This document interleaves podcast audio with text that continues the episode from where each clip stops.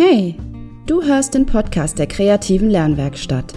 Mein Name ist Kati und ich möchte, dass du dein Kind optimal beim Lernen unterstützen und begleiten kannst. Dieser Podcast richtet sich außerdem an alle Interessierten, die genauso viel Spaß und Freude an den Themen Bildung und Schule haben wie ich. Gemeinsam erkunden wir die Welt des Lernens.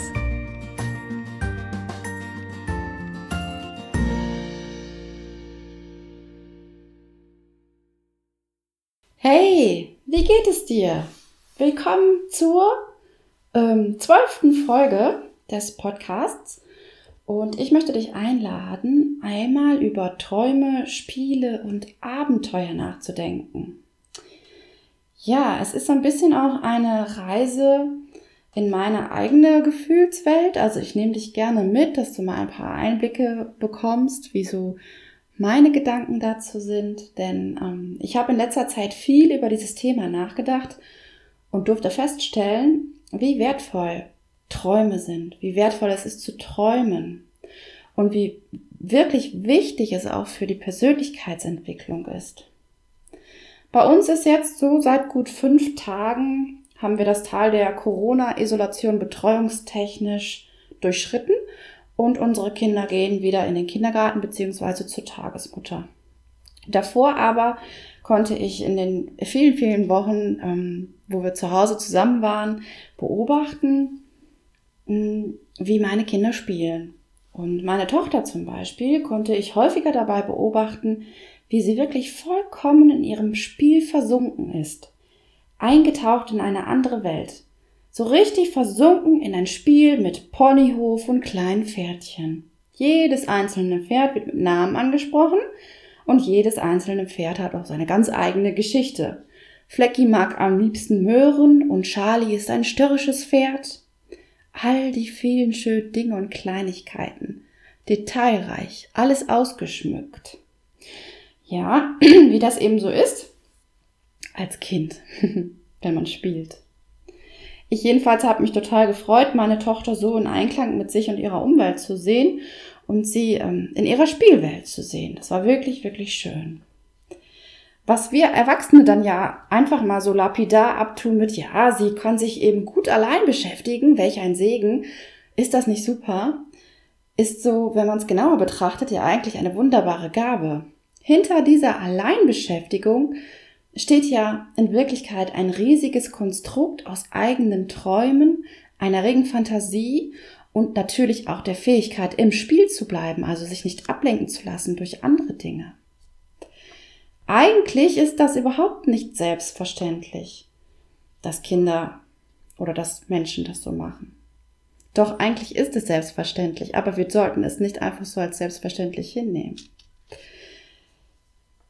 Manchmal habe ich das Gefühl, und das gilt für mich ganz klar auch, da bin ich ehrlich, dass wir Großen, also wir Erwachsenen, die verstandsgeleiteten Erwachsenen der Meinung sind, Kinder könnten nämlich diesen Zustand des Spiels, also diese vollkommene Alleinbeschäftigung, sie könnten das Kinder das einfach an und ausschalten können, wie es ihnen passt oder wie es uns Erwachsenen gerade passt. Ich glaube aber, das ist ein riesiger Irrtum und das beim Spiel oder das zu diesem Alleinspiel, zu dieser Alleinbeschäftigung, dass da viele Bedingungen einfach stimmen müssen. Das Kind muss natürlich erstmal Lust haben zu spielen. Es braucht vielleicht Anreize oder jetzt nenne ich jetzt mal Aufhänger oder diese kleinen Pferdchen eben oder Dinosaurier oder Zootiere oder Puppen, Spielsachen eben. Ja, Spielsachen als ein Werkzeug, um eben in diese fantasievolle Welt eintauchen zu können. Natürlich muss das Kind auch Zeit haben zum Spielen und ungestört sein. Also die Rahmenbedingungen müssen schon passen. Auf Knopfdruck geht das einfach nicht. Ja, wenn dein Kind gerade aus einem anstrengenden Kindergartenalltag kommt oder Schule. Ich glaube, die meisten Kinder brauchen dann erstmal Pause. Da geht nicht Knopfdruck und los in den Spielmodus. Ich glaube, das dauert. Es braucht Zeit. Und unter diesen Aspekten kann ich dann auch wirklich den gelegentlichen Ärger meiner Tochter verstehen, wenn sie jetzt gerade mal verträumt und verspielt und vertieft im Spiel ist und da komme ich als Mama um die Ecke und will etwas vollkommen anderes von ihr. In meiner Vorstellung nämlich, in meiner erwachsenen Mama-Sicht, steht dann zum Beispiel der Einkauf als nächster Programmpunkt auf der Tagesordnung. Und das am besten zügig und reibungslos. Schnell, zack, zack, zack, keine Zeit verlieren. Ich spreche dann also in diesem Fall meine Tochter an. Sie spielt, reagiert nicht oder nur verzögert, weil sie eben spielt. Ich bin dann furchtbar ungeduldig und mein Tochterkind ist auch genervt. Aus meiner Perspektive musste ich eine gefühlte Ewigkeit dann darauf warten, bis wir endlich Startklar zum Einkaufen waren. Es dauerte eben eine Weile und ich war furchtbar ungeduldig. Ja, aber jetzt kommt meine Frage. Wer hat denn hier eigentlich wen gestört? Wenn ich mir das Ganze rückblickend durch den Kopf gehen lasse, dann stelle ich fest, mein Kind, meine Tochter, sie war so vertieft, zufrieden im Spiel, im Kindsein. Und ich habe sie da einfach rausgerissen, weil ich nicht warten wollte oder konnte.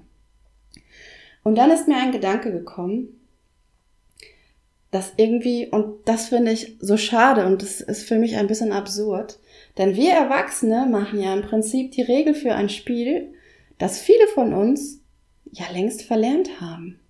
Dieses spielerische Lernen, die Entdeckung der Welt, die kleinen Abenteuer im Kopf, Rollenspiele und so weiter und so fort. Eben ein Lernen für das Leben, eine Vorbereitung auf das Leben, das jetzt kommt, was vor uns liegt. All das nämlich dient ja der kindlichen Entwicklung. Wir Erwachsene nehmen uns aber das Recht heraus, dieses Spiel, was ja im Prinzip nichts anderes ist als Lernen, zu reglementieren, es zu unterbrechen, wenn wir meinen, es steht gerade was anderes, was Wichtigeres an. Ja, und ich finde, es ist wirklich so ein bisschen so wie in dem Lied Abenteuerland der Band Pur. Die Aufforderung, mitzukommen in ein Abenteuerland, in diese Fantasiewelt, eine eigene Reise in die Fantasie, geht nur unter der Bedingung, dass man den Verstand als Eintrittsgeld abgibt.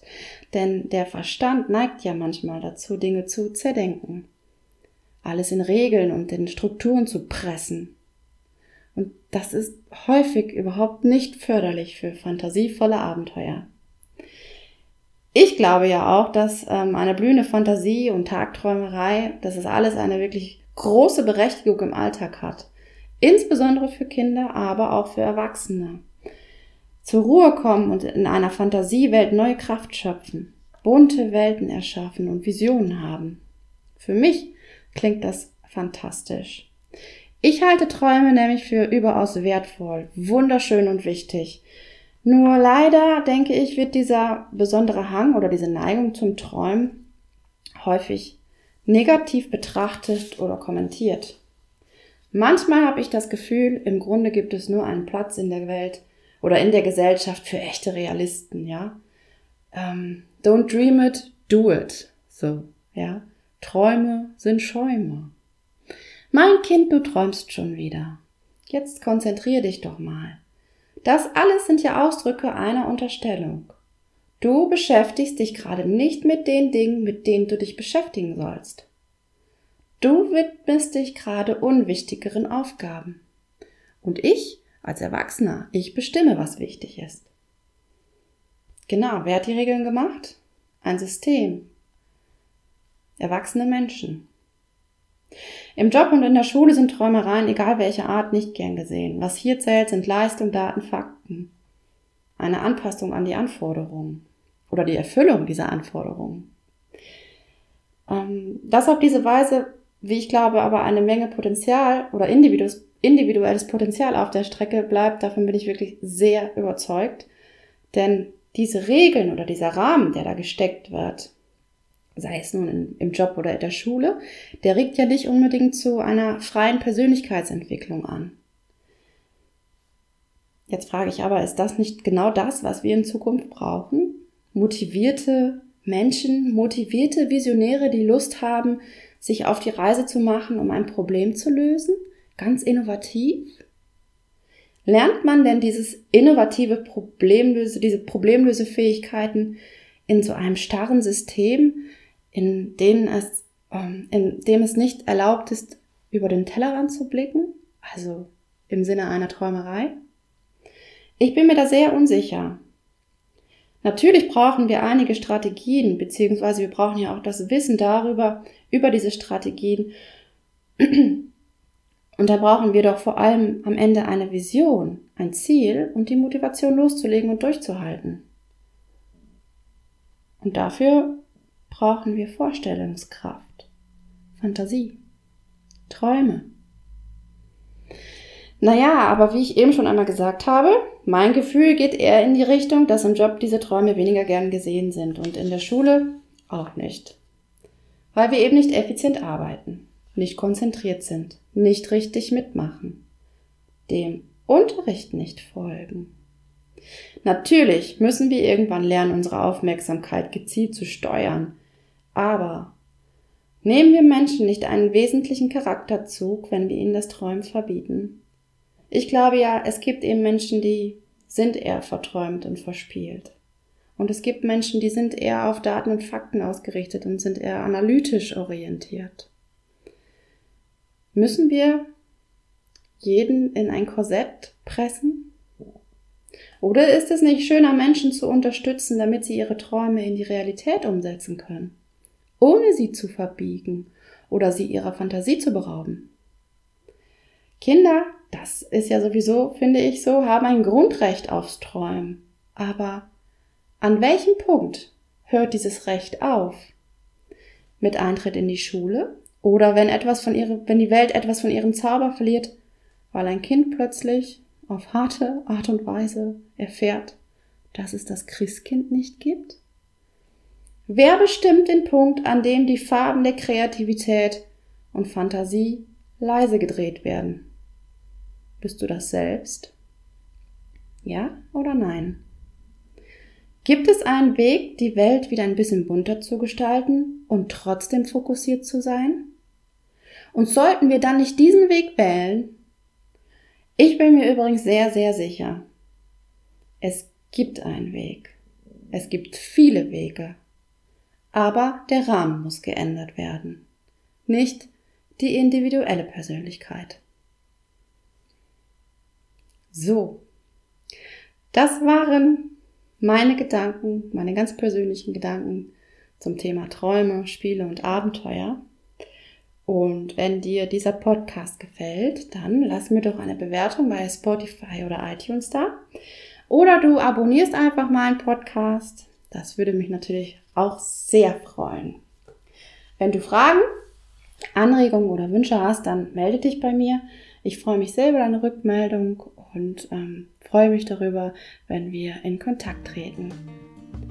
Alle ähm, Dinge verlinke ich dir selbstverständlich auf meiner Webseite www.kreative-lernwerkstatt.net und außerdem findest du mich auf Instagram und Facebook und hier heißen meine Seiten jeweils Kreative Lernwerkstatt, alles zusammengeschrieben.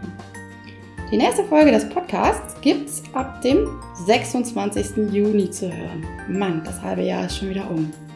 Bis dahin wünsche ich dir und deinem Kind alles Gute und hör nicht auf zu träumen.